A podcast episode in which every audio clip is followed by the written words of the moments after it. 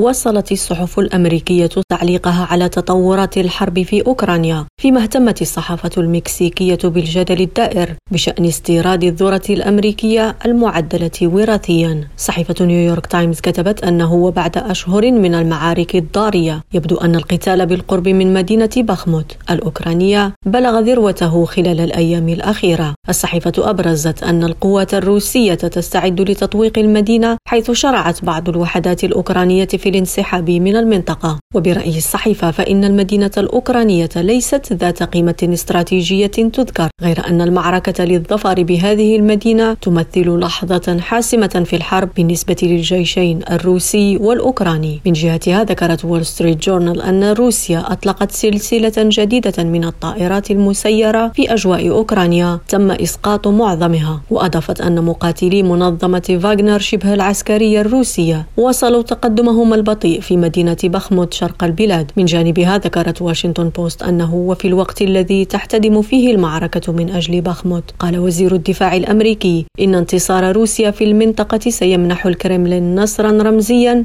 لكنه لن يغير مجرى الحرب. وفي المكسيك أفادت إل سول دي ميخيكو بأن الولايات المتحدة طلبت رسميا المكسيك للتشاور حول واردات الذرة المعدلة وراثيا وذلك بموجب اتفاقية التجارة الحرة لأمريكا الشمالية. الجريدة نقلت عن الممثلة التجارية الأمريكية قولها إن المكسيك تخنق الابتكار العلمي لمواجهة الأزمة البيئية والغذائية وتقدم أسباب غير منطقية لوقف صادرات الذرة الأمريكية المعدلة.